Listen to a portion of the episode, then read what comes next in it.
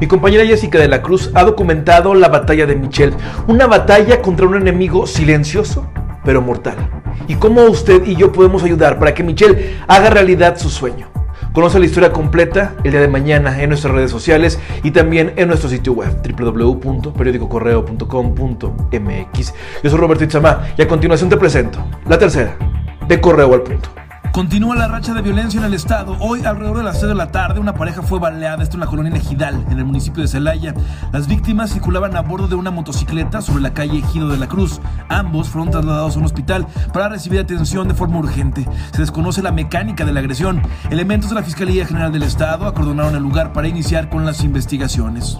Esto en Celaya, pero en Acámbaro, cerca de las 2 de la tarde, en la carretera que conecta Parácuaro con Tarimoro, fue localizado el cadáver de un hombre.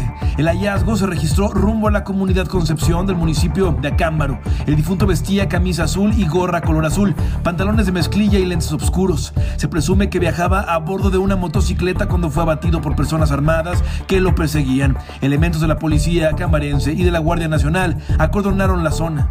En temas agradables, le comparto que escritores de Silao lanzaron una convocatoria para recopilar en una antología poemas y fotografías de su municipio, en la que participarán personas de todas las edades. Santiago Sotelo Realeño, creador del proyecto, informó que cuentan con el respaldo de la Red Estatal de Tertulias Literarias Guanajuato, José Luis Calderón Vela, que en la ciudad es coordinada por Chuy Espinosa, el cantautor de la calle. El libro se publicará a finales del mes de octubre. Aquí lo que nos dijo Santiago Sotelo. Eh, trataría de hacer una presentación, aunque sea virtual, de, la antología a través de Casa de la Cultura y a través de otras organizaciones eh, y darla a conocer a, Silao, además de promover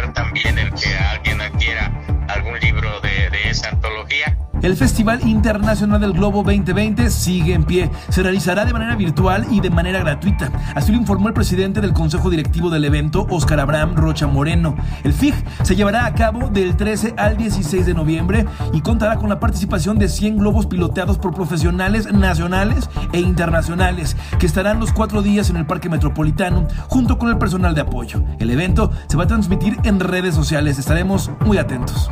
No hay plazo que no se cumpla, ha llegado el día y el gobernador Diego Sinue Rodríguez Vallejo y los mandatarios de otras nueve entidades anunciaron su salida de la Conferencia Nacional de Gobernadores, ya que consideran que no cumple su función.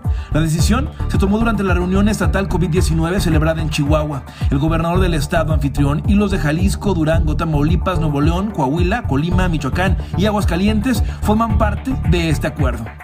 Hasta aquí la información por el momento. Te invito a que permanezcas atento y atenta a nuestras redes sociales y nuestro sitio web www.periodicocorreo.com.mx. El día de mañana, a primera hora, recuerda adquirir la edición impresa de tu periódico Correo. Yo soy Roberto Itzabá. Hasta la próxima.